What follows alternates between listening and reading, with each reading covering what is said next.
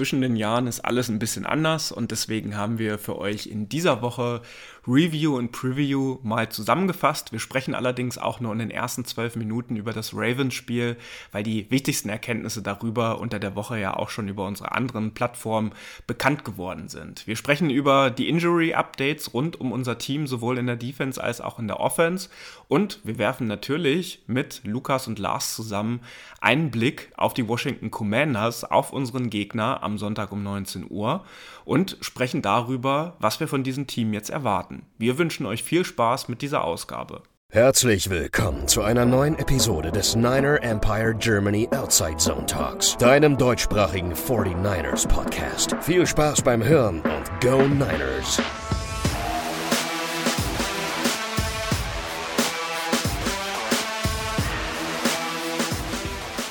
Weihnachtstage sind vorüber und auch uns hat die kurze Woche durch Familie, Freunde oder teilweise auch Krankheit zu schaffen gemacht und deswegen gibt es diese Woche nur eine Folge, dafür aber die volle Bandbreite mit einer kurzen Review auf das Spiel Montagnacht gegen die Ravens und dann volle Konzentration zusammen mit Lars und Lukas auf das anstehende Spiel bei den Washington Commanders. Deswegen lasst uns doch direkt durchstarten, da mittlerweile die Gründe für die Niederlage, denke ich, jedem von uns und dem Team auch bewusst sind. Wir hatten gegen die Ravens mehr Passing Yards, mehr Rushing Yards und haben die Ravens insgesamt mit 429 zu 343 Yards outgegained. Wir hatten 6,3 Yards per Play, die Ravens 5,4 Yards. Zugegeben, einiges davon war dann natürlich auch im letzten Viertel gerade in der Garbage Time, aber uns haben halt einzig und allein diese fünf Turnover respektive Interceptions gekillt. Und Brock Purdy hatte, denke ich, diskussionslos ähm, seine schlechteste Vorstellung als 49ers Quarterback.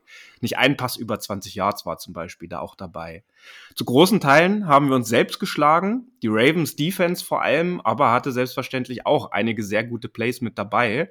Und bei dieser Headline und dieser Mini-Zusammenfassung werdet ihr doch sicherlich mitgehen. Und deswegen, Lars, vielleicht an dich gleich als erstes. Kannst du nochmal auch deine Gedanken dazu mit ein paar Tagen Abstand jetzt hier nochmal loswerden? Ja, also es war erstmal von vorne weg ein ganz seltsames Spiel. Also es hat sich sowieso jetzt so zwischen den Weihnachtstagen und dann Football gucken, es war alles sowieso komisch und das Spiel äh, hat dann irgendwie nahtlos äh, daran angeknüpft und das Spiel ging ja schon so seltsam los mit dem Safety und dann stand es 5-3 und irgendwie sind wir nie so richtig ins Rollen gekommen, aber das Spiel war auch nie so richtig außer Reichweite. Ne? Wir kommen aus der Halbzeit, haben den Ball und ich dachte so, jetzt äh, haben wir eigentlich alles in der Hand und ja, wie das ganze Spiel lief, war einfach so ein bisschen untypisch und ähm, mit dem untypisch sind wir halt auch wieder, sage ich mal, bei dem Thema, was wir hier ja schon vor ein paar Wochen ausführlich vor der Bye Week besprochen haben wenn das Gamescript nicht so läuft, die 49ers dann ja aufgrund von eigenen Fehlern äh, unter 20 Punkte scoren, äh, dann verlieren wir auch mal so ein Spiel. Und wir hatten vieles, vieles angesprochen in der Preview, was dann auch tatsächlich äh, eingetreten ist. Man muss den Ravens da wirklich sehr großen Respekt zollen, was die mit der Defense gemacht haben. Da haben wir kurz nach dem Browns-Spiel auch drüber gesprochen, ja, dass die nächste Defense, die Brock Purdy äh, mit dem Personal und mit dem Scheme so Probleme machen kann, eben die Ravens sind. Und ja, ich glaube, wir haben auf eine bittere Art und Weise lernen müssen, äh, dass das dann auch so gekommen ist, leider Gottes. Ähm, wobei ich denke, da wird mir Lukas auch zustimmen die Leistung, beziehungsweise vor allem die Interceptions von Brock Purdy. Ähm, das sieht natürlich im Boxscore schlimm aus, ne? Vier Interceptions und äh, die kriegst du halt auch nicht, nicht wieder. Aber nichtsdestotrotz fand ich, dass er weitestgehend ein ordentliches Spiel gemacht hat. Klar, die erste Interception ging definitiv auf seine Kappe, das hat auch Kyle Shanahan gesagt. Ähm, die anderen drei, ja, das passiert einfach. Ist natürlich ärgerlich, wenn es alles in einem Spiel passiert. Ähm, aber insgesamt, glaube ich, ändert es mein Bild jetzt von ihm nicht.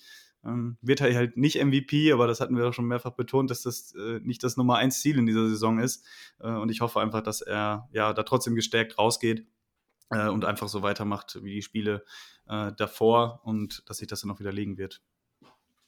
Ja, ich kann dir da eigentlich eh nur zustimmen, also wenig hinzuzufügen bei den Interceptions. Ich würde sagen, wenn man, ne, wenn man nett ist, war eine von vieren seine Schuld. Beziehungsweise ich würde jetzt auch nicht viel mehr auf seine Schultern legen, weil die getippten Interceptions, ja, das kann passieren, wenn dann zum Beispiel das, wo die Flagge schon am Boden lag, die kann er nicht sehen. Das kann auch ein Illegal Hands to the Face von einem Defensive Lineman sein. Er kann da nicht abbrechen oder den Ball wegwerfen. Und diese Cross-Body-Würfe, die viele auch nicht sehen wollten und als riskant betitelt haben, die sehen wir schon die ganze Saison, wenn er scrambled. Also da gab es so viele Beispiele in dieser Saison, wo es gut gegangen ist. Jetzt geht es einmal schief und dann heißt es wieder, er darf nicht Cross-Body werfen. Aber das ist für mich Blödsinn. Kittle muss da auch ein besseres Play machen. Er ist größer als Marlon Humphrey. Er muss einfach nicht Body catchen, sondern mit den Händen versuchen, den Ball zu fangen. Dann war es noch Glück, weil auch Humphrey zu früh dran war, als man auch PI hätte pfeifen können, auch wenn ich da jetzt keine Ausrede suchen will. Also da kam schon sehr, sehr viel zusammen und am Ende des Tages reden wir immer so über so viele Dinge und dann sind es trotzdem immer diese diese Basics, auf die es ankommt, wo man immer wieder hört, das sind Floskeln, aber es ist im Endeffekt so, du kannst keine Spiele gewinnen, wenn du so viele Turnover hast. Wenn du generell mehr Turnover hast als dein Gegner, ist die Chance zu gewinnen einfach so viel geringer. Und wenn wir in diesem Jahr mehr Turnover haben als die Gegner, haben wir bis jetzt jedes Spiel, glaube ich, verloren. Und wenn wir weniger Turnover hatten als der Gegner, haben wir jedes Spiel gewonnen. Also das sagt eigentlich eh schon alles aus. Und deswegen, ja, die Ravens haben es gut gemacht. Ich würde auch nichts von denen wegnehmen. Kyle Hamilton macht zum Beispiel bei dem einen Play ist überragend, wie er da eigentlich blitzt, dann von McCaffrey gecutblockt wird, aufsteht und die Tipped Interception fängt. Also Props an die Ravens, es war trotzdem nicht Purdy's Schuld. Der erste Interception war bitter, weil, glaube ich, Kittle eine falsche Route läuft. Wenn Kittle seine Route richtig läuft, dann nimmt er Hamilton raus und Debo hat einen wide open Walk-in-Touchdown. Und das damit hat Purdy eben spekuliert und weniger das Feld gelesen, sondern mehr Vertrauen gehabt, dass Debo da offen sein wird. Und ja, daraus wieder lernen. Ich meine, Purdy ist 24 Jahre alt geworden gestern. Also es ist das beste Spiel, wo, woraus er lernen kann. Und generell fürs Team einfach nochmal, um auf den Boden zu kommen. Es war schon sehr, sehr viel Hype da in den letzten Wochen. Und jetzt heißt es einfach gesund werden und alle Mann fit bekommen für die Playoffs. Ja, und still und heimlich und natürlich gerade aufgrund der Niederlage in den Hintergrund gerückt, äh, hat er halt auch die magische Grenze von diesen 4000 Passing Yards äh, gegen die Ravens durchbrochen. Er steht jetzt bei 4050 Passing Yards in dieser Saison. Ihm fehlen dadurch jetzt nur noch 229 Yards für den neuen Franchise-Record in einer Saison an Passing Yards. Vor ihm stehen da gerade noch Jeff Garcia, der der Anstelle einsteht, und Steve Young.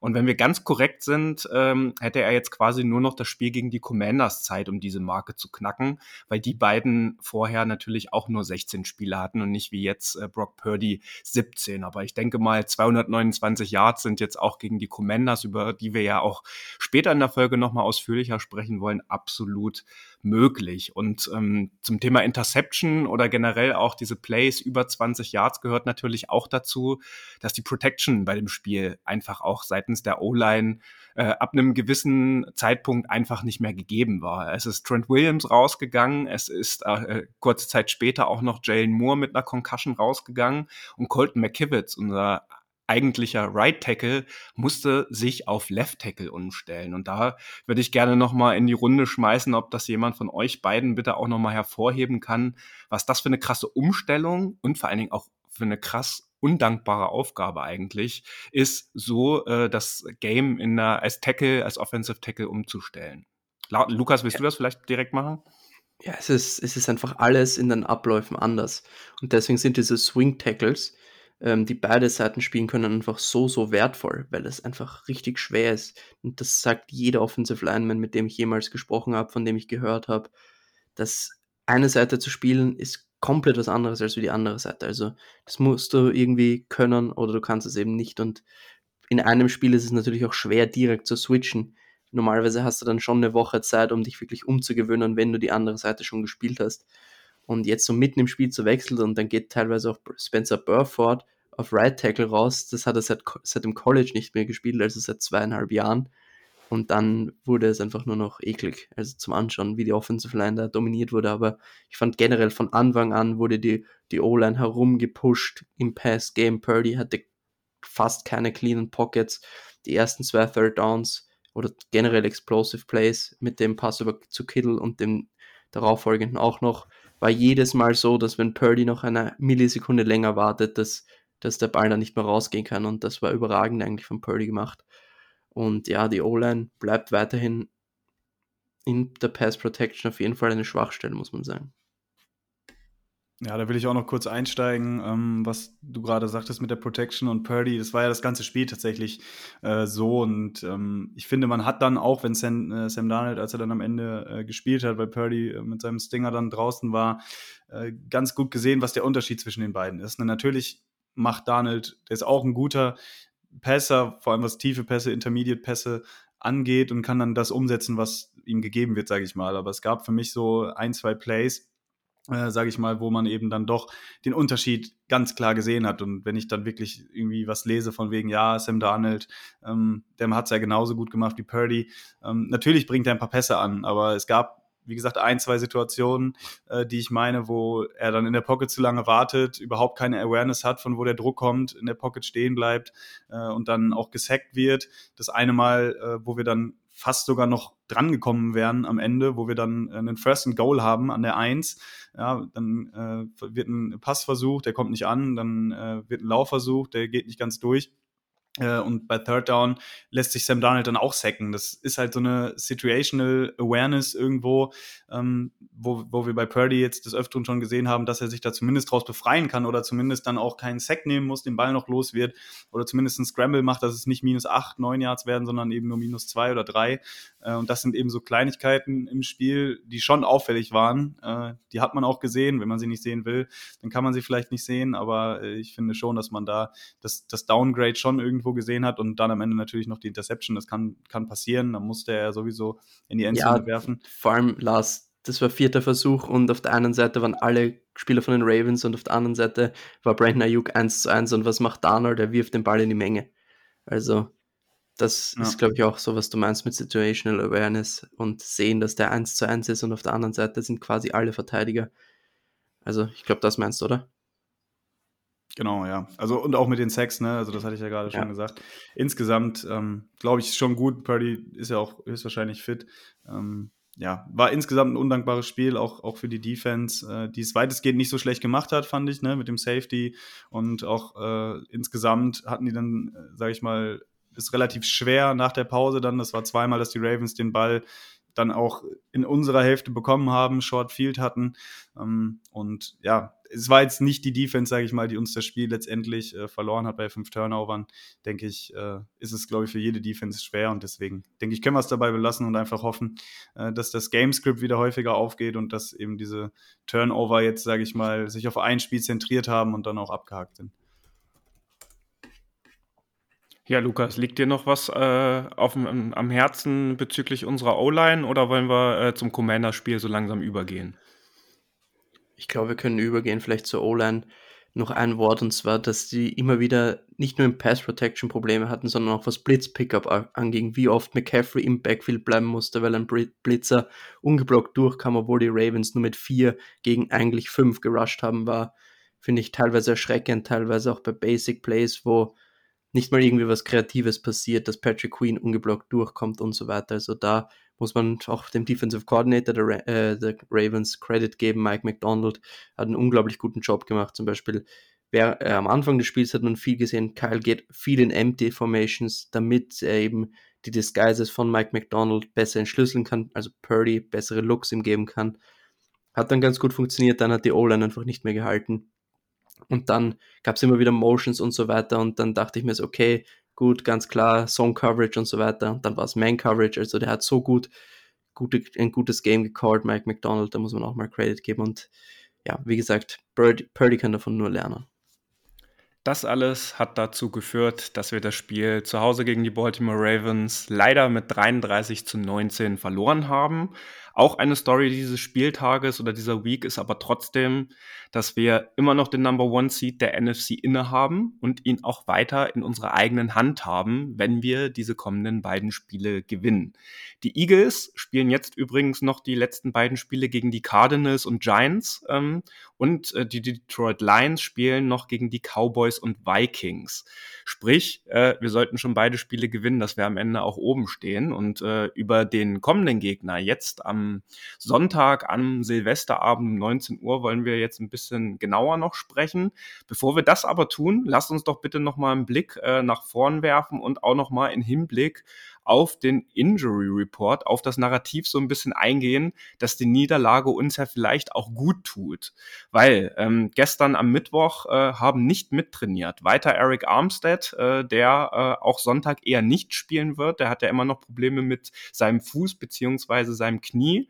Aaron Banks, der Probleme mit seiner Zehe hat. Zudem sagte Shanahan aber, dass er hofft, dass er heute jetzt am Donnerstag wieder Limited mittrainieren kann. Ähm, das werden wir vielleicht auch im Laufe der Folge, weil wir ja wieder abends aufnehmen, äh, ein bisschen mit reinbekommen, wer heute auf dem Platz steht und wer nicht. Also gerne Lars und Lukas auch ein Auge auf äh, Twitter haben, was da äh, veröffentlicht wird. Dann Jair Brown nicht mittrainiert, äh, Knieverletzung. Juan Jennings und Jalen Moore, beide wegen Concussion auch noch nicht mittrainiert und natürlich dann auch fraglich für das Spiel am Sonntag. Limited gestern, auch wenn es äh, die ganze Woche nur ein Walkthrough-Training war. Oren Burks, Knieverletzung, Rust Dwelly, Knöchel, Javon Hargrave, noch die alte Hamstring-Verletzung ausgesetzt. Debo Samuel auch äh, quasi Neck. Embry Thomas, der hatte Probleme mit, mit dem Knie und der Hand. Und Trent Williams äh, hat gestern aber Limited mittrainiert, obwohl er eigentlich mittwochs nie trainiert. Und der hat ja immer noch äh, durch das Spiel am Sonntag, am Montag äh, war es ja, ähm, Probleme mit seiner Leiste. Dafür waren voll dabei Brock Purdy, äh, Elijah Mitchell und Danny Gray. Und das würde ich gerne noch mal ein bisschen mit äh, als Anlass nehmen und sollte uns so ein bisschen vor die Augen führen, dass wir am Ende der Regular Season stehen und dass die Verletzungen nun aufgrund dieser permanenten Belastung Woche für Woche einfach zunehmen. Und schon allein aus diesem Grund wäre ein Sieg gegen die Ravens Gold wert gewesen, um diesen verdammten Number One Seed äh, und die zusätzliche Bye Week einfach einen Schritt näher zu sein, ähm, damit das einfach gebraucht wird. Und äh, da kenne ich euch beide, da werdet ihr mir sicherlich zustimmen. Ähm, bevor wir jetzt auf ein Signing nochmal zu sprechen kommen, äh, was meint ihr denn jetzt äh, bei den Leuten, die gestern Limited mittrainiert haben? Ähm, auf wen können wir da verzichten und wen müssen wir auf jeden Fall sehen, damit auch so ein Spiel gegen die Commanders jetzt nicht zum erneuten Trap-Game wie vor der Bye-Week passiert? Ja, es ist definitiv ein Trap-Game. Ich meine, mit den ganzen Verletzungen, wenn man in die weite NFL schaut, jedes Team ist banged up. Und wir nach diesem Spiel jetzt mit der Niederlage im Rücken besonders, ich meine, ich kann mir gut vorstellen, dass Trent Williams spielen wird, vor allem jetzt, weil er beim Walkthrough auch dabei war und normalerweise mittwochs immer raus ist. Dann kann ich mir vorstellen, dass ein Ross Dwelly zurückkommt und dass dann vermutlich ein Jair Brown dafür raus ist. Da hieß es ja nie sprayen. Shannon meinte in der Pressekonferenz, er kann ihn jetzt nicht outrulen für dieses Wochenende, aber sie haben schon die Sorge, dass es auch was Langfristiges sein könnte. Und dann noch Eric Armstead, der bräuchte die Bi-Week natürlich unbedingt mit seiner Fußverletzung. Auf jeden Fall wäre es sehr, sehr wichtig und so mit der Niederlage jetzt muss er wahrscheinlich gegen die Rams ran, weil es einfach so wichtig ist, diese Bi-Week zu holen. Und auch ein Brock Purdy hätte diese Bi-Week wirklich, also er könnte sie sehr gut gebrauchen. Wie, wie David und ich in Seattle waren und mit Matt Mayoko gesprochen haben, hat der auch gesagt, dass Purdy vor der ersten Bi-Week physisch ziemlich am Ende war, also mit seinem Arm. Und ich habe das Gefühl, dass das im Moment wieder so ist. Also es fühlt sich für mich ein bisschen so an wie vor der ersten Bi-Week in der Saison. Also ich glaube, dass Brock Purdy auch die Bi-Week dringender nötig hat, als man das denkt. Und alleine deswegen wäre es so, so wichtig, jetzt mal am Wochenende zu gewinnen und dann Week by Week zu schauen. Jetzt mal Augen auf dieses Wochenende gegen Commanders gewinnen. Ich meine, die haben nichts zu verlieren. Also das ist schon das ultimative Trap-Game. So, und die 49ers haben auch noch ein bisschen was gemacht. Äh, sie haben die Woche jetzt nochmal einen Defensive Tackle gesigned mit Sebastian Joseph Day, der seine Spielerkarriere vor allen Dingen in Los Angeles äh, verbracht hat. Erst bei den Rams und in den letzten beiden Jahren jetzt bei den Chargers. Ähm, Lars, magst du uns vielleicht nochmal kurz mitnehmen, was du von dem Signing hältst? Ja, also ich glaube ähm, tatsächlich, dass es fast schon ein bisschen unterm Radar läuft. Ne? Also er wurde jetzt letzte Woche gewaved äh, von den Chargers, hatte da ja einen relativ lukrativen äh, Deal unterschrieben, glaube ich, irgendwie neun bis zehn Millionen im Jahr, was ja für einen Defensive Tackle schon ein bisschen mehr ist. Ähm, und er ist ja vor allem als relativ guter äh, Run-Defender äh, bekannt geworden, sage ich mal, vor allem bei den Rams. Äh, das hatte Nick Bowser auch direkt angesprochen, äh, dass Kyle Shanahan ihn auch häufiger in den Meetings erwähnt hatte, äh, was natürlich dann Joseph, Joseph Day selber auch gefreut hat, weil wenn man eben neben Aaron Donald spielt, ist, glaube ich, die Aufmerksamkeit äh, nicht so krass auf dir liegend. Und ich glaube tatsächlich, dass er dieser D-Line, vor allem jetzt, wenn Armstead vielleicht noch länger fehlen sollte, dazu kurze Anmerkung, letztes Jahr hatte er ähnliche Probleme mit seiner Plantarfaszie, äh, mit seinem Fuß. Da war er, glaube ich, sechs, sieben Wochen raus. Äh, er ist jetzt schon zwei, drei Wochen raus. Also ich sag mal, wenn wir die Bye Week hätten, äh, wäre es eigentlich optimal, dass er sich so auskurieren kann wie letztes Jahr und dann vielleicht auch zum Divisional Game wieder zurück ist. Aber dahin müssen wir es eben erstmal schaffen. Und äh, bis dahin und auch danach, denke ich, ist Joseph Day auf jeden Fall äh, eine Addition. Äh, der war Starter, ja, der kann, hat in dieser Liga äh, schon, schon viel gespielt, ähm, hat auch schon häufiger wahrscheinlich gegen die 49ers gespielt, als er bei LA war. Und ich glaube tatsächlich, dass er mit seiner Fähigkeit, äh, den Run zu stuffen, zumindest auf den Early Downs auch ein Gewinn sein kann, ne, wenn er sich jetzt schnell, schnell reinfuchst, sage ich mal, in das Scheme. Aber er ist, er steht ja in Saft, der hat ja die ganze Saison gespielt, also der muss jetzt nicht noch irgendwie zwei, drei Wochen äh, fit gemacht werden werden oder so. Dementsprechend äh, glaube ich tatsächlich, dass das ein äh, Signing ist, was äh, ja unterschwellig uns da nochmal definitiv stärker macht. Sehe ich auf jeden Fall genauso. Also Joseph Day war auch ein Team-Captain bei den Chargers, sagt auch charakterlich viel über jemanden aus, dass da, dass der auf jeden Fall schwer in Ordnung ist. Und generell, ich meine, so einen Spieler zu bekommen in der Mitte der Saison, beziehungsweise gegen Ende der Saison, ist auf jeden Fall besser als irgendwen von der Straße zu holen, der irgendwie oder von einem Practice Squad von einem anderen Team. Ich meine, Kalia Davis war jetzt auch mit der Enkelverletzung draußen. Das heißt, im Endeffekt mussten wir ihn ersetzen, haben sie jetzt mit Joseph Day gemacht und Joseph Day ist ein richtig guter Run-Defender, auch wenn er dieses Jahr nicht sein bestes Jahr spielt. Aber jetzt ist eine andere Defense, ist ein anderes Scheme und so weiter. Du kannst mehr attackieren in diesem Scheme und weniger musst weniger nachdenken und so weiter. Also ist eine richtig gute Edition. Ich kann mich erinnern, 2020, wo die Rams den Super Bowl gewonnen haben, war er in der Regular Season gegen uns jedes Mal raus. Und wir hatten unglaublich guten Erfolg am Boden. Und im Championship Game hat er gespielt und wir hatten quasi im Run Game null Erfolg. Und der Typ war einfach richtig stark in diesem Jahr und wenn er da zurückkommt zu dieser Form, beziehungsweise nur annähernd so spielt, wird er dieser Defense helfen, alleine um die anderen frisch zu halten, weil wenn wir jetzt auf unser Death Chart schauen, sind wir vier Leute und Javon Hargrave, wie du es gesagt hast vorher, David war limited, das heißt 100% fit ist er noch nicht. Und jetzt mit Joseph Day hast du einfach noch einen in der Rotation. Und das wird, umso tiefer du in die Saison kommst, immer wichtiger. Letzte Anmerkung zu den Aktivitäten der 49ers. Die haben jetzt noch äh, unseren ehemaligen International Pathway Program Player Guterres für die O-Line ins Practice Squad gesigned und Willie Snead, äh, der jetzt nach dem letzten Spiel, äh, ich weiß gar nicht, ob er gewaved oder released wurde, ähm, äh, den haben sie jetzt auch wieder auf dem Practice Squad gesigned. So, jetzt lasst uns aber auf die Commanders zu sprechen kommen.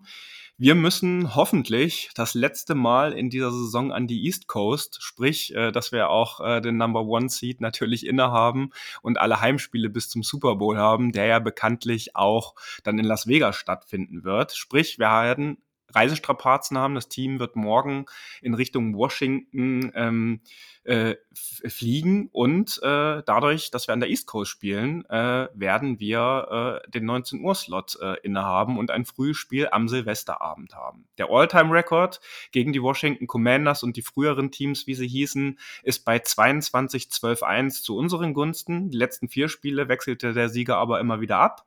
Letztes Jahr gewannen wir mit 37-20, 2020 verloren wir mit 23-15 und 2019 äh, war dieses Regenspiel, wenn ihr euch dran erinnert, wo wir dann mit drei Field Goals am Ende mit 9 zu 0 gewonnen haben und unsere Defense dann nach dem letzten äh, Three and Out oder, äh, oder ich glaube zwar sogar dann Turnover on Downs äh, über das Spielfeld geslidet ist mit dem Sack von Bosa. Die Commanders stehen in der Saison bei 4 und 11 und komplettieren jetzt unsere Aufeinandertreffen gegen die NFC East, gegen die wir ja als äh, NFC Division in dieser Saison gespielt haben. Die anderen drei Spiele, anderen zwei Spiele, entschuldigt, nee, anderen drei Spiele haben wir gewonnen bisher. Ähm, da stehen sie auf dem letzten Platz. In der NFC sind nur die Cardinals und die Panthers noch hinter den Commanders. Und ähm, die letzten sechs Spiele haben sie jetzt aber allesamt verloren. Und äh, unter Ron Rivera ähm, äh, ist jetzt mit Jacoby Preset ein neuer Quarterback äh, am Wochenende äh, für die Commanders auf dem Feld. Das ist insgesamt der neunte Starting Quarterback in den letzten vier Jahren bei den Commanders. Also nochmal eine Nummer krasser als bei uns in der Zeit, als es nicht ganz so rund lief. Und ähm, ein Mann, äh, der, äh, also jetzt gerade mit Jacoby Preset, ist ebenfalls jemand, der schon in der NFL sehr gut rumgekommen ist, äh, sehr oft auch als Starter schon in der NFL unterwegs war und seinen 49. Start haben wird.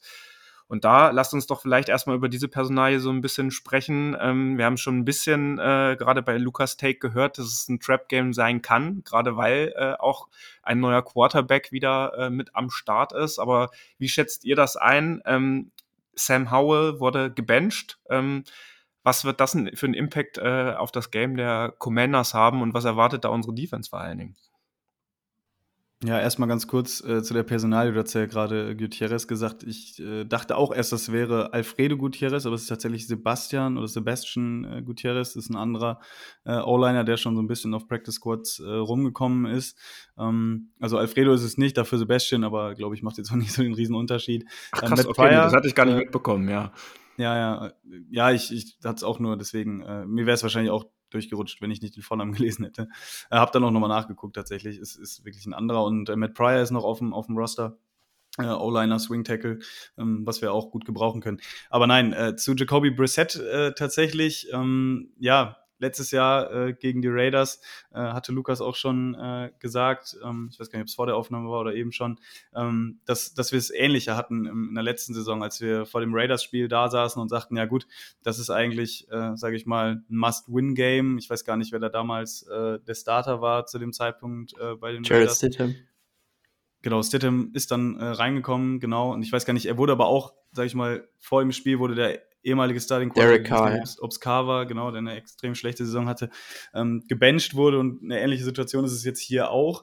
Äh, anders sogar noch, weil ich von Brissett tatsächlich als Quarterback ziemlich viel halte und ich ihn auch letzte Saison bei den Browns ähm, eigentlich ziemlich gut fand und böse Zungen würden fast sagen, äh, dass er der beste Quarterback war, der jetzt in den letzten zwei Jahren für die Browns gespielt hat. Ähm, aber das ist es gar nicht. Er ist jetzt auch die letzten zwei Spiele reingekommen äh, bei Washington. Er hat auch schon ja gegen, äh, gegen die Rams ist er schon spät äh, ins Spiel gekommen und hat da nochmal für so eine kleine Aufholjagd gesorgt. Äh, und genauso war es jetzt gegen die Jets auch. Und äh, dass diese Offense, sage ich mal, wenn da jetzt ein Quarterback steht und auch Sam Howell äh, hat es ja über weite Strecken gar nicht so schlecht gemacht. Ich glaube, der hat zeitweise sogar die Liga angeführt in Passing Yards. Ähm, das spielen eben auch Spieler, äh, sage ich mal, die eine gewisse Qualität mitbringen, definitiv, ähm, wo sage ich mal, ein Quarterback, der jetzt nicht permanent äh, den Ball zum Gegner wirft, die den Ball auch bewegen kann und äh, wo eben auch Playmaker auf dessen Seite stehen, äh, die auch mal, sage ich mal, gegen eine Defense wie bei uns, wenn dann wieder ein paar Verletzungen da sind, äh, wenn dann durchrotiert werden muss in der Secondary. Äh, ich sag mal, wenn dann Curtis Samuel, Terry McLaurin, aber auch der Thailand Logan Thomas, äh, das sind alles Leute. Ähm, Jahan Dotson, ähm, glaube ich, hatten wir auch letztes Jahr schon ein, zwei Problemchen mit. Also vom Personal her tatsächlich äh, finde ich die, die Commanders gar nicht äh, so verkehrt. Ähm, und ja, sie scheinen es jetzt auch gemerkt zu haben, dass es auch so ein bisschen äh, an Sam Howell lag, äh, dass diese Offense nicht so ganz ins Rollen gekommen ist. Und mir macht es eben auch ein bisschen Bauchschmerzen. Ne? Seitdem Brissett gespielt hat, haben sie dann auch eben die Punkte gescored. Äh, und ich glaube tatsächlich, dass es gar nicht so eine einfache Aufgabe wird, wie es letztendlich tatsächlich der ähm, Record der Commanders hergibt. Ähm, wir können gleich noch drüber sprechen. Ich sehe da in der O-Line, da sind ja auch ein paar Verletzte äh, bei den Commanders. Da sehe ich so am ehesten den Ansatzpunkt, aber wenn die Commanders einmal dahin kommen und meinetwegen auch so ein Quick-Passing-Game aufziehen könnten, ja, dann müssen wir aufpassen, glaube ich, dass wir uns dann nicht irgendwie in so einen blöden Shootout oder so verirren, äh, ja, wo es dann auf beide Seiten kippen kann, sage ich mal. Ja, kann ich eigentlich nur unterschreiben. Also Preset ist vielleicht der beste Backup-Quarterback in der Liga, würde ich jetzt mal sagen. Also ich sehe kaum bessere. Ich, der hat, hat bei den Patriots viel gesehen, also kam viel herum, hat viel Erfahrung, 49 Starts, David vorher, glaube ich, gesagt. Fünf Drives, fünf Touchdowns, äh, wie er reinkam in den letzten Spielen. Also letztes Spiel waren es, glaube ich, vier, ein, ein Touchdown-Drive was gegen die Rams.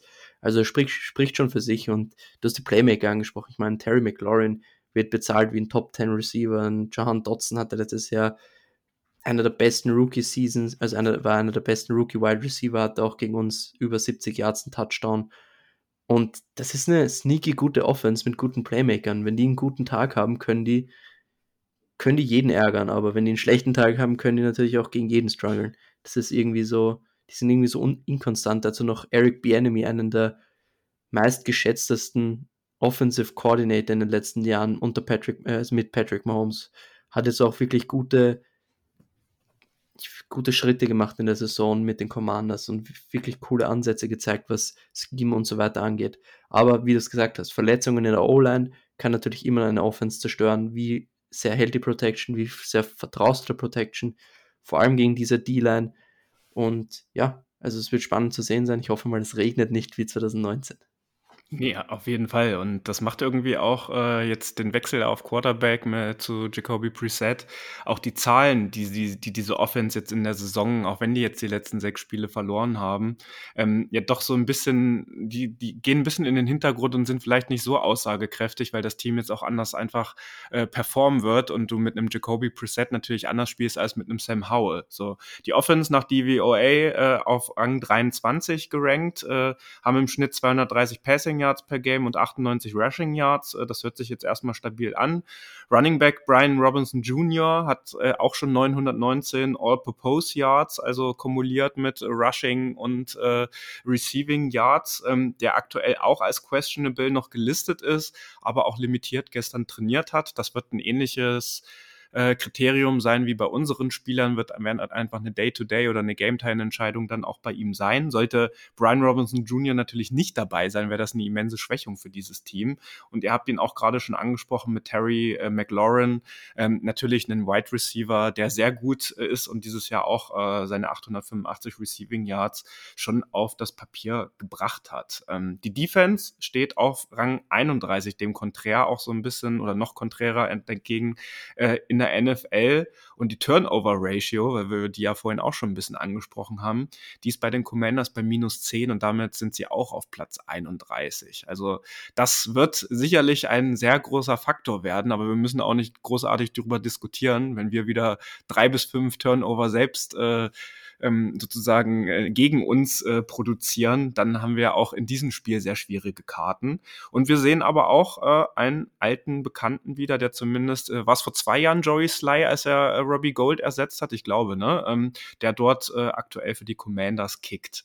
Ähm, meine Frage an euch, weil wir jetzt auch so ein bisschen über die Defense äh, mit Rang 31 gesprochen haben, das hat natürlich auch ein bisschen was damit zu tun, dass sie ihre beiden Edge-Rusher äh, mit Chase Young und Montez Sweat während der Saison verloren haben. Äh, einer ist bekanntlich zu uns in die Bay gewechselt. Meint ihr denn, dass dieses Spiel für Chase Young gegen sein altes Team eine besondere Motivation äh, irgendwie für den Jungen ist? Gerade wie das vielleicht auch zu Ende gegangen ist, Lars. Ja, also ich glaube schon. Ne? Also nicht nur für Chase Young, ich denke auch für Trent Williams sind das immer äh, besondere Duelle aus äh, noch anderen Gründen, weil er da ja noch ein bisschen, sage ich mal, anders gegangen ist als, als Chase Young letztendlich und es da auch das Theater gab äh, mit seiner äh, Krebserkrankung und wie die Commanders damit umgegangen sind. Aber klar, Chase Young, äh, ich glaube, eine Zeit lang äh, hatte er sogar noch die oder mit die meisten Sacks bei, den, bei den Commanders. Ähm, ich glaube, Montez Sweat habe ich sogar gesehen, führt jetzt sowohl für die Commanders als auch für die Bears äh, die Sack-Statistik an. Ist auch äh, eine ganz witzige Statistik und Chase Young ähm, war zumindest bei den Commanders kurz dahinter. Bei den 49ers hat er jetzt ja noch nicht so viele Sacks. Ähm, aber trotzdem denke ich, ist es ein Spiel für ihn, äh, wo er sich natürlich zeigen will. Äh, und noch viel wichtiger, glaube ich, auch ganz gute Karten hat sogar, weil wir hatten ja gerade schon die O-Line-Verletzungen äh, angesprochen bei den Commanders. Äh, Charles Leno Jr., der Left Tackle und auch Tyler Larson, äh, der Center, ähm, die eigentlich gar keine so schlechte ähm, Saison spielen. Äh, die fallen höchstwahrscheinlich aus oder haben jetzt zumindest äh, nicht trainiert. Da wird man sehen, ob die äh, fit werden bis dahin. Und ja, äh, dementsprechend glaube ich schon, dass wenn wir, sage ich mal, in der Defense mit unserem Pass Rush wieder ein bisschen besser den Quarterback zu greifen kriegen und Reset ist jetzt kein Lama Jackson, aber er ist jetzt auch nicht, sag ich mal, unmobil irgendwo. Ja, es ist schon zumindest so, dass er auch mal für einen First Down irgendwie laufen kann. Ähm, ich glaube, das wird der Schlüssel sein in dem Spiel, dass, dass die Commanders immer wieder, sage ich mal, in lange Third Downs kommen, ja, dass, dass wir die nicht in ihr äh, Short Passing Game reinkriegen und die einfach, sage ich mal, über so Chunk Plays ähm, auch immer wieder Yards generieren können, weil genau das wird deren Gameplan sein. Genau das hat bei den Ravens auch gegen uns gut geklappt, dass es oft kurze Pässe waren, dass Jackson gar nicht irgendwie viel das Feld lesen musste oder so, äh, sondern irgendwie kurze Inbreaker oder so von äh, den flinken Receivern wie Zay Flowers, wie Odell Beckham. Und äh, da sehe ich tatsächlich unter anderem mit McLaurin, mit Samuel und Dotson eigentlich auch schon irgendwo einen Angriffspunkt, um das irgendwie äh, zu attackieren. Und umso wichtiger ist es eben, ähm, dass unsere D-Line da konstant äh, Pressure liefern kann. Und dann bin ich, was das Matchup angeht, eigentlich guter Dinge, ähm, weil wir kommen ja gleich zu unserer Offense. Äh, da mache ich mir jetzt nicht die Riesengedanken, dass wir da nicht zumindest wieder so viele Punkte scoren, um so ein Spiel normalerweise zu gewinnen, ähm, wenn unsere Defense da, sage ich mal, wieder äh, zur alten Stärke zurückfindet. Und äh, da bin ich eigentlich relativ optimistisch. Ich weiß nicht, wie du siehst, Lukas. Ich würde vielleicht, bevor Lukas einschlägt, nochmal, ähm, also wenn du deine mhm. beiden besten Edge-Rusher äh, während der Saison verlierst, ähm, dann bist du da natürlich schlecht aufgestellt. Äh, natürlich auch Next Man Up und äh, da äh, wird es, oder da gibt es einen großen Drop-Off. Das sieht aber in der Interior D-Line bei den äh, Commanders ja ein bisschen anders aus. Und da würde ich Lukas vielleicht nochmal bitten, ein paar Worte dazu loszuwerden. Ja, also auf jeden Fall die, die Defensive Tackles der Commanders mit Ron Payne und Jonathan Allen, die sind beide, ich könnte mich jetzt irren, aber auf jeden Fall Top 10, was Defensive Tackle in Bezahlung angeht. Spielen auch wieder beide eine richtig gute Saison, aber kriegen halt wenig Hilfe von der Edge. Und ja, das sind auf jeden Fall die zwei besten Spieler mit Cameron Curl in der Defense. Und da wird dann wieder auf unsere O-Line was zukommen. Also es wird auf jeden Fall wichtig sein, dass Purdy vor allem Interior Pressure ist natürlich für einen Quarterback, der eher kleiner ist, wo, äh, ist natürlich wichtiger, weil dann die, die O-Line noch mehr Chancen hat, den Ball runterzuschlagen. Vor allem, wenn du über die Mitte wirfst. Also Interior O-Line wird gefordert sein und bei den Tackles, selbst wenn Trent Williams nicht spielt, da ist nicht so viel Qualität bei den Commanders vorhanden, muss man schon ganz klar sagen. Sonst in der Defense, ja, das sind ein paar sehr talentierte Spieler, aber diese zwei Spieler, die ich jetzt erwähnt habe, und Cameron Curl, der Safety, stechen da auf jeden Fall heraus. Aber da würde ich gerne bei dem Punkt auch nochmal, weil du Trent Williams nochmal angesprochen hast. Ich glaube, der wird nur pausieren, wenn Jalen Moore äh, quasi geklärt wird, weil der ja im Concussion-Protokoll jetzt der NFL ist. Das heißt, er muss diese Schritte durchlaufen, die auch Brock Purdy nach dem Einspiel, ich weiß gar nicht mehr, welches es äh, jetzt in dieser Saison war, äh, durch, durchgehen musste weil äh, da kennen wir Trent Williams. Bevor jetzt da wieder äh, Colton McKivitz von Right Tackle auf Left Tackle umswitchen muss, dann wir auf Right Tackle, äh, Spencer Burford war das, glaube ich, der das dann gespielt hatte, ne? Äh, jetzt die, die Snaps mm, im, im ja. letzten Viertel, im letzten Spiel. Bevor das passiert, kennen wir Trent Williams und kennen wir auch Kyle Shanahan, dann wird auch ein limitierter Trent Williams auf dem Platz stehen und das Ganze äh, sozusagen vollziehen. Sollte Jalen Moore aber geklärt werden bis Sonntag, äh, was ja durchaus die, die Chance besteht, dann kann ich mir schon vorstellen, vorstellen, dass Trent auch dieses Spiel aussetzen wird, um vor allen Dingen dann auch gegen die Rams fit zu sein, um den Number One Seed dann dort äh, dann auch einfach fix zu machen. Ja, das glaube ich tatsächlich auch. Und äh, man muss schauen. Äh, Aaron Banks ist ja auch noch äh, angeschlagen, ob das dann so funktioniert. Also ich glaube auch, dass wenn, sage ich mal, Washingtons Defense da irgendwie ein bisschen äh, was kreieren kann, dann fängt es ganz vorne an bei Jonathan Allen und Darren Payne. Ähm, ich wollte gerade noch äh, auf jeden Fall auch noch äh, Kendall Fuller äh, erwähnen, der Cornerback, ähm, der auch, äh, sage ich mal, eine ziemlich gute Saison spielt, zumindest nach äh, PFF und der auch schon ein bisschen länger in der NFL unterwegs ist und eigentlich immer schon äh, ein sehr ordentlicher Corner war, der da sicherlich auch, sage ich mal, Brandon Ayuk ein bisschen in Schach halten kann an einem guten Tag. Ähm, natürlich Ayuk eigentlich aktuell einer der besten äh, Receiver der NFL, aber wir haben es ja auch gesehen, gegen die Ravens hat er dann primär erst, äh, sage ich mal, in der Garbage Time dann seine Yards zusammengekriegt, weil er sich dann auch äh, schwer getan hat gegen andere physische Corner und so weiter. Ne? Wenn dann die Leute ihr Matchup nicht gewinnen können, ähm, dann hat es auch einen Ayuk schwer auf, auf einer Island, sage ich mal. Und äh, Kendall Fuller ist da sicherlich nicht zu unterschätzen. Andererseits die Linebacker auf Seiten äh, der, der Commanders mit Barton und Hudson sind jetzt nicht, glaube ich, äh, die Welt und ich glaube, Kyle Shanahan kann da auch wieder einiges über die Mitte des Feldes äh, zumindest so kreieren, äh, dass wir da auch über die Mitte des Feldes wieder Yards auch nach dem Catch und sowas äh, generieren können, dass George Kittle äh, ein gutes Spiel haben wird, der übrigens auch nur noch neun Yards braucht, ähm, um der zweite 1000-Yard-Receiver in dieser Saison zu sein. Ich glaube, das haben die 49ers seit 1998 nicht mehr geschafft. Damals waren es Owens und Rice, wenn ich mich nicht ganz täusche. Ähm, und äh, ja, zeigt natürlich, wie feuerkräftig diese Offense ist und genau das brauchen wir auch in diesem Spiel. Und ich hoffe einfach, dass dieses Spiel vom Verlauf her einfach ein bisschen entspannter wird und wir uns dann nicht in so einen Abnutzungskampf reinziehen lassen, weil man kennt das dann ja, ne? Wenn ein Team wie Washington für die geht es nicht mehr um viel, aber die wollen natürlich auch gerne äh, den anderen irgendwie was versauen. Wenn man schon nicht mehr um die Playoffs spielen kann, dann zumindest andere ärgern. Äh, und man kennt es halt. Ne? Das sind halt diese typischen Trap-Games, wir hatten es angesprochen. Ähm, und wenn man da erstmal, sage ich mal, in so einem Dogfight drin ist, dann ist es auch schwer, da äh, wieder rauszukommen. Und äh, ja, ich will Washington da auf keinen Fall unterschätzen, aber es ist natürlich eigentlich ein Pflichtsieg für, für die 49ers. Dem ist wenig hinzuzufügen. Also ich glaube, Washington kann befreit aufspielen und vor allem die spielen alle um ihre Jobs. Die, ein Jacoby Reset, der einen One-Year-Contract hat, will natürlich nächstes Jahr wieder einen guten Contract bekommen und so weiter. Also sie spielen ja quasi schon um was und das ist um ihre Karriere, um ihr Geld, was sie nächstes Jahr bekommen. Also die werden schon motiviert sein und die wollen uns da sicher einen reindrücken. Was mir übrigens noch aufgefallen war, jetzt auch in Bezug auf das Spiel äh, am Montagabend, äh, weil Joan Jennings ja auch wegen Concussion äh, dann ausgefallen ist. Ähm, wenn Joan Jennings nicht auf dem Platz steht, dann ist der Drop-Off aktuell ganz schön riesig, äh, was äh, einfach die dritte Wide Receiver-Position bei uns im Team betrifft. Weil eigentlich wäre der nächste äh, im, im Roster Ray Ray McLeod, der ja schon seit einigen Wochen auf der Injured Reserve-Liste steht und deswegen natürlich auch jetzt Debo vor allen Dingen die Returns äh, oder aber auch Ronnie Bell davor getragen hat, weil dann eben so äh, Receiver wie Ronnie Bell, Danny Gray oder Willie Snead jetzt beim letzten Spiel ähm, dann dafür auf dem Platz stehen. Und das macht sich dann schon bemerkbar. Und das ist noch eine Sache, die mir jetzt äh, in Bezug auf das Ravens-Spiel aufgefallen ist. Und deswegen hoffe ich natürlich sehr, gerade in den letzten beiden Spielen, wo wir das jetzt einfach brauchen, gerade bei den Third Downs, wo wir das ja natürlich von ihm vor allen Dingen kennen, dass das, äh, dass er da auch äh, hoffentlich am Sonntag mit dabei ist und das Concussion-Protokoll einfach vollständig durchlaufen kann ja, vor allem Matchup-mäßig der Nickelback von, also der Slot Corner von, von den Commanders ist Quan Martin und der ist 5'11, also ziemlich klein und undersized. Da könnte man auf jeden Fall seine Physis gut gebrauchen, auch im Run-Game und natürlich im Pass-Game bei Third Down. Und zu Ray Ray McLeod vielleicht noch eine Sache, der ist, müsste jetzt noch diese Woche verpassen und dann kann er wieder von der IA aktiviert werden. Sonst könnte natürlich auch sein, Danny Gray wurde das Practice Window geöffnet, der trainiert, dass der wieder zurückkommt, um wirklich uns nochmal so ein Speed-Element zu geben. Also da bin ich gespannt, was passiert. Zum Beispiel ein, jetzt fällt mir natürlich der Name von unserem Receiver nicht ein.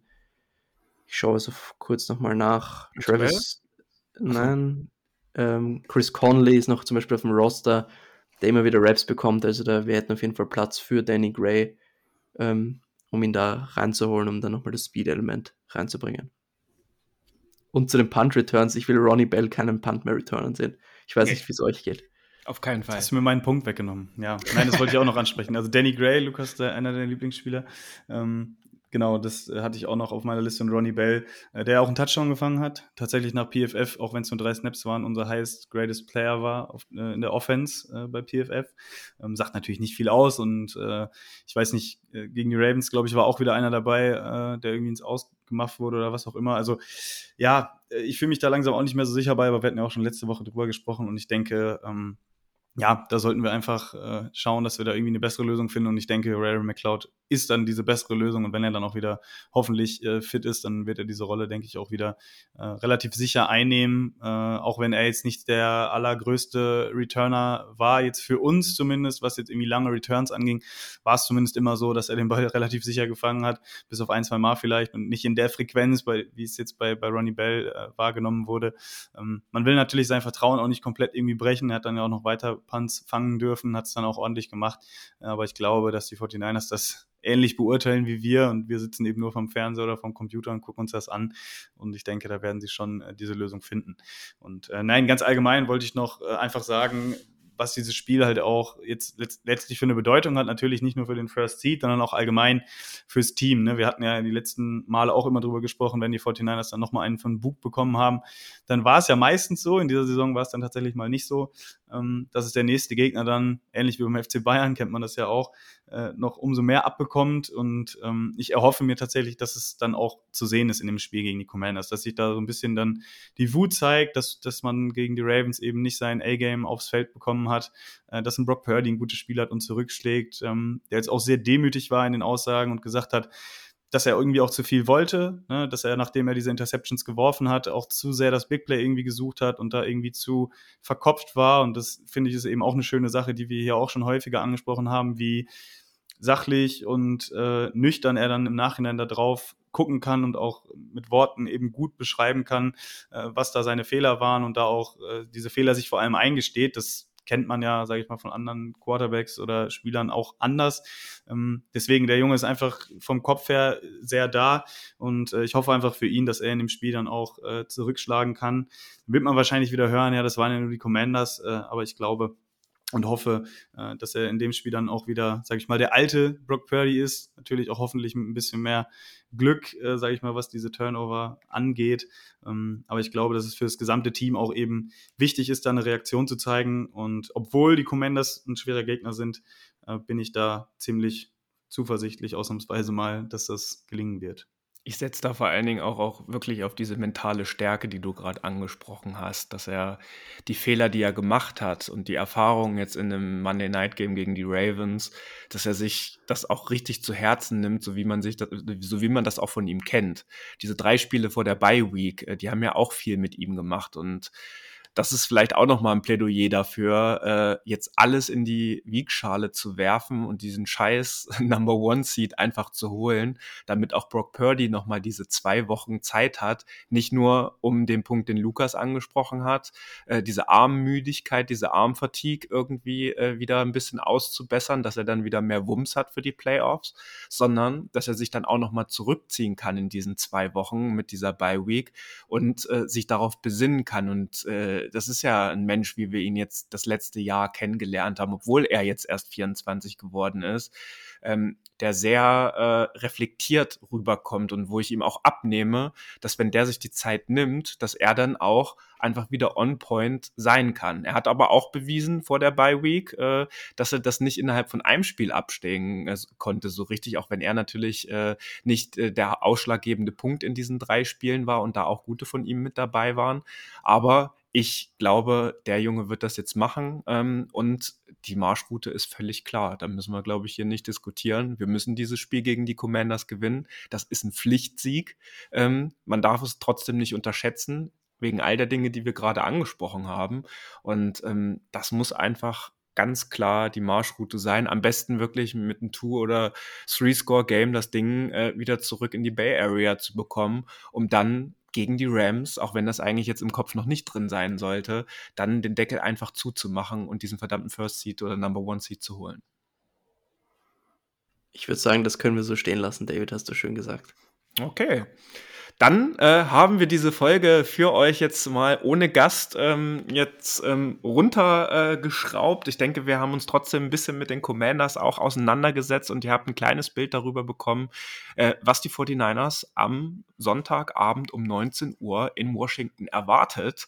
Die Marschroute ist völlig klar, so wie wir es gerade schon auf den Tisch gebracht haben.